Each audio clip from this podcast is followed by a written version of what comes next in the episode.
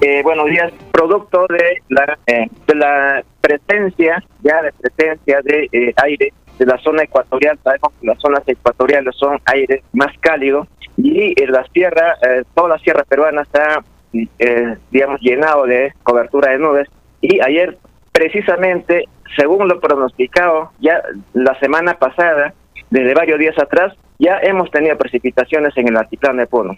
Y la neblina es consecuencia del fuerte contraste térmico que existe entre el aire cálido y bastante cargado de humedad eh, manifestada en cobertura de nubes y el aire frío que se tiene habitualmente en las zonas de los Andes, no en este caso los Andes del Sur, el altiplano. Entonces, con el fuerte contraste, se produce la condensación. Esa es la condensación del vapor de agua que se tiene en el ambiente. Y ya en el transcurso del día se tendrá eh, cielos parcialmente nublados con brillo solar en la mañana y hacia la tarde ya eh, cielos con mayor cobertura tendiendo a nublado y también con precipitaciones de ligera moderada intensidad, con mayor probabilidad en las provincias del sur, Puno, El Collal, Chucuito, Yuncuyo y también parte de la provincia de Román, eh, eh, Huancané y Mo. La demás provincia con menor probabilidad, pero también no se descarta la presencia de precipitaciones el día de hoy en las demás provincias del norte.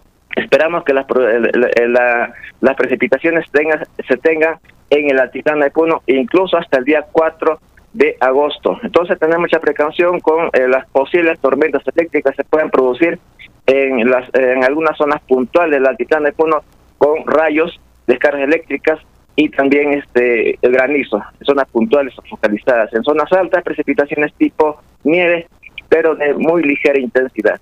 En la zona de Caraballestán, de zonas, zonas de selva, las dos provincias de Caraballestán de al día de hoy, ya, ya las condiciones del tiempo se han normalizado, se espera tiempo bastante soleado con temperaturas entre los 28 a 32 grados Celsius. Esta es la información del tiempo, que tengan un buenos días.